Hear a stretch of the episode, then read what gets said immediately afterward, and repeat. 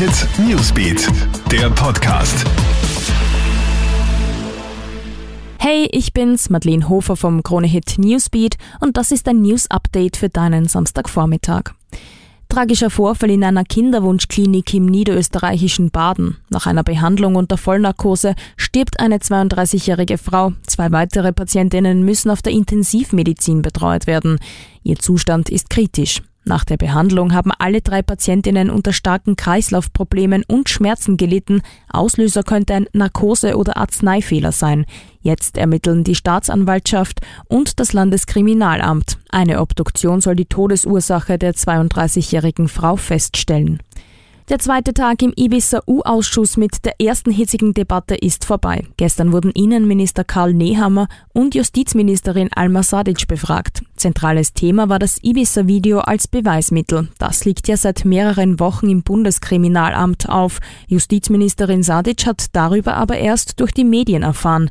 Auch die Wirtschafts- und Korruptionsstaatsanwaltschaft wurde nicht über den Videofund informiert. Innenminister Nehammer hat die lange Dauer der Auswertung des im April sichergestellten Videos damit gerechtfertigt, dass diese komplex sei. Lebenslange Haft für den Wulowitz-Mörder. Im Oktober vergangenen Jahres soll ein 33-jähriger Asylwerber einen Rotkreuz-Mitarbeiter in seiner Unterkunft im oberösterreichischen Wulowitz erstochen haben. Anschließend hat er auch noch einen Altbauern mit fünf Messerstichen getötet, um an dessen Auto zu kommen. Gestern wurde der 33-jährige zu lebenslanger Haft verurteilt.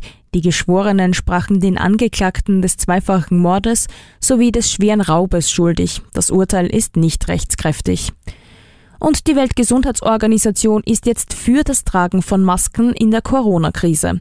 Zur Eindämmung von Infektionen empfiehlt man nun die Verwendung von Schutzmasken in öffentlichen Einrichtungen. Zugleich warnt die WHO jedoch, dass das Erkrankungsrisiko sogar erhöht werden kann, wenn Menschen ihre Maske mit schmutzigen Händen berühren und diese dadurch verunreinigen. Bisher war die WHO der Meinung, Mundschutz sei nur für Patienten und das medizinische Personal sinnvoll.